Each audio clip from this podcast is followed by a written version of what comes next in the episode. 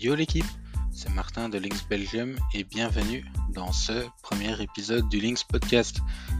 Alors au programme aujourd'hui, on va revenir rapidement sur le premier match de la saison de Minnesota. On reviendra ensuite sur deux trois nouvelles, dont une très très importante à mes yeux. Et enfin, on fera une petite preview des matchs à venir de Minnesota.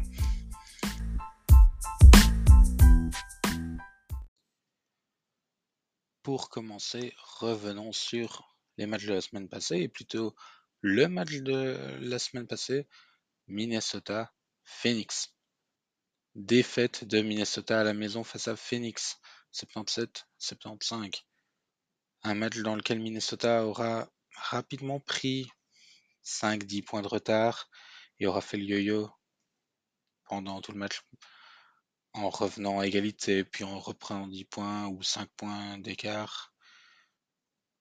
Et Minnesota qui s'incline au final sur un énorme 3 points de Diana Taurasi. Je vous invite à aller le voir si vous ne l'avez pas vu.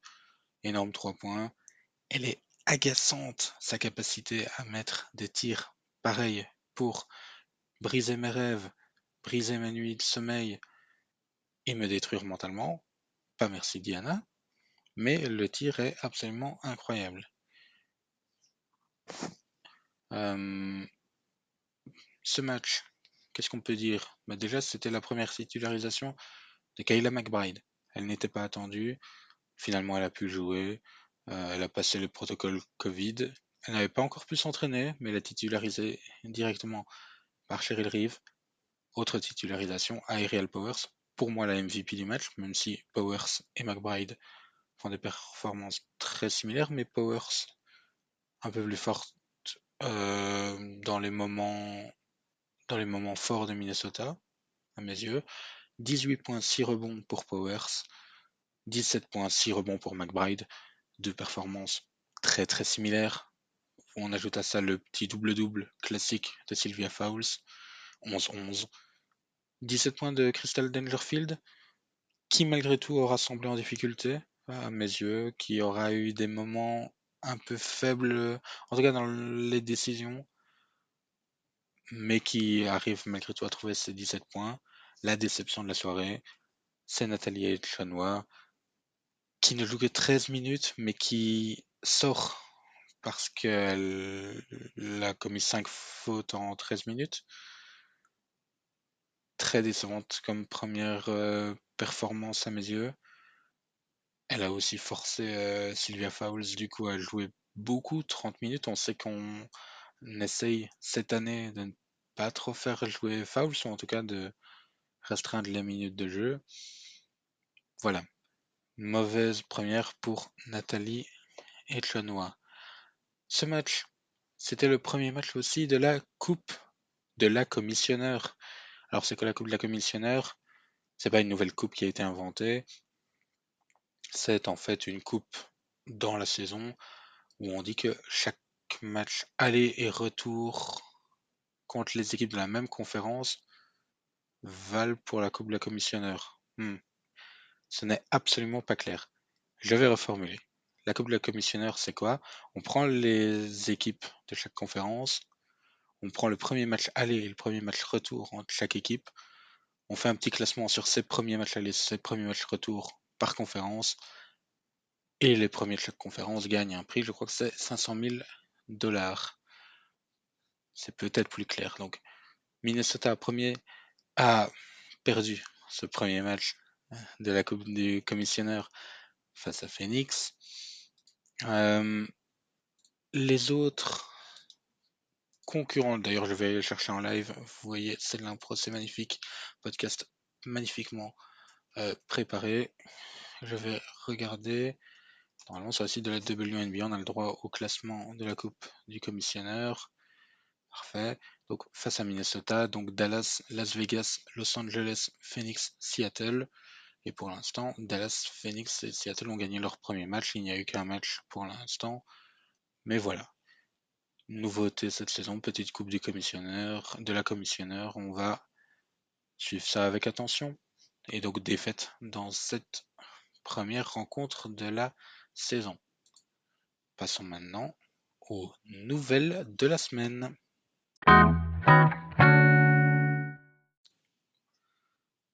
Et maintenant, la grande nouvelle de la semaine du côté de Minnesota, c'est la retraite de Simon Augustus. Alors, Simon Augustus, qui est-ce? Qui est cette dame? Et si vous ne le savez pas, eh bien vous êtes en train de manquer de respect à une énorme légende du jeu.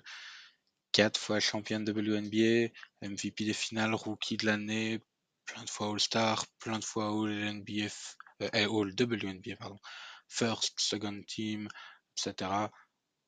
Une légende du jeu, une légende de Minnesota aussi, puisqu'elle a fait quasiment toute sa carrière de 2006 à 2019 à Minnesota.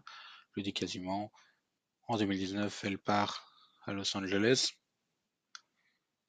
Mais on va faire comme si ça n'avait jamais existé. Je propose qu'on efface tous de sa mémoire, collectivement, euh, le fait qu'elle a joué une saison à Los Angeles. Simon Augustus, elle a fait toute sa carrière, de A à Z, à Minnesota, point. Elle prend donc sa retraite, elle va devenir assistant coach à Los Angeles. On s'attend donc à des retrouvailles émouvantes quand elle reviendra à Minnesota. Match le 12 juin, vous pouvez encadrer euh, la date euh, dans, votre, euh, dans votre agenda, mettre un rappel sur votre téléphone portable. Ça ne pas manquer parce qu'on s'attend à une cérémonie d'hommage, évidemment, à une légende de la franchise. Elle fait partie, au même titre que Maya Moore, Rebecca Brunson, Sylvia Fowles, Lindsay Whelan, des légendes absolues de Minnesota. Je reviendrai peut-être sur sa carrière dans un épisode consacré. Euh, ici, je suis plus un peu en impro, donc euh, j'aimerais bien faire un truc plus travaillé si je veux faire un épisode consacré à Simon Augustus, mais Simon Augustus, c'est absolument respect. Et on espère que Minnesota aura prévu quelque chose de bien pour quand elle reviendra au Target Center. Voilà. C'était la première grosse, grosse info. Donc, la semaine, Simon Augustus s'en va à la retraite. Une autre info, moins importante, évidemment, Nafisa Collier est revenue de France. Elle doit passer six tests Covid négatifs avant de pouvoir jouer. Euh, c'est Kent Youngblood du Star Tribune, le célèbre journal de Minnesota, qui donc nous l'annonce. Elle doit faire six tests négatifs et donc on s'attend à ce qu'elle revienne pas cette semaine mais la semaine suivante contre Seattle. donc euh, elle devrait manquer deux matchs a priori avant de pouvoir rejouer. Maintenant qu'on a fait les nouvelles, rapidement, bah passons justement au programme de la semaine. Quels sont les deux matchs que Nafisa Collier va manquer?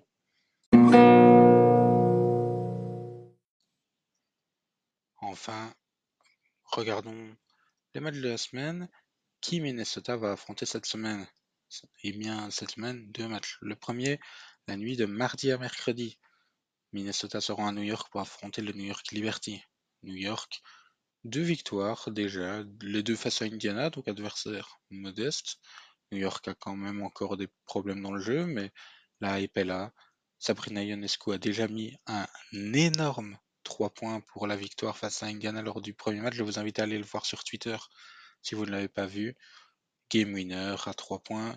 Ici, on adore, sauf quand c'est Diana Taurasi contre nous. Donc, Minnesota qui affrontera New York euh, la nuit de mardi à mercredi à 1h. Je pronostique une victoire de Minnesota, même si New York a déjà deux victoires. C'est malgré tout seulement contre Indiana. Normalement, Minnesota doit battre ce genre d'adversaire si euh, elles veulent prétendre à quelque chose cette saison.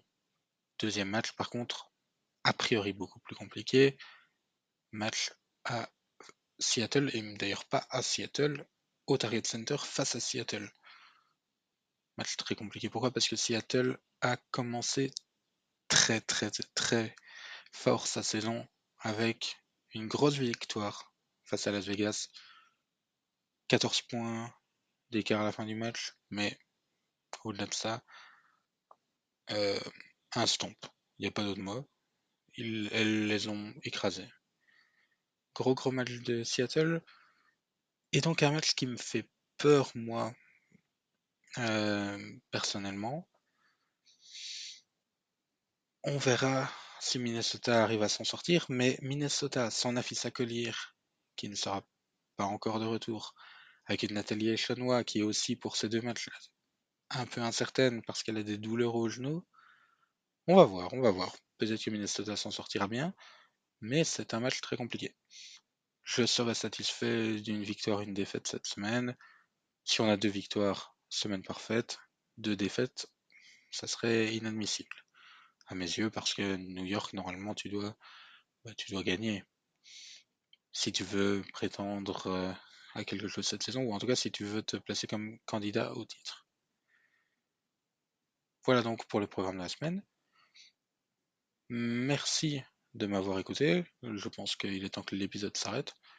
Merci de m'avoir écouté. N'hésitez pas à me faire des retours euh, sur Twitter, at Minnesota Links BE, où vous cherchez Links Belgium. Il n'y en a qu'un. Faites-moi des retours s'il y a des problèmes. J'espère pas des problèmes techniques, pas des problèmes de son, mais euh, dites-moi ce que vous avez pensé du contenu, du format. Euh, je suis ouvert à toutes les critiques. merci encore de m'avoir écouté et à la prochaine.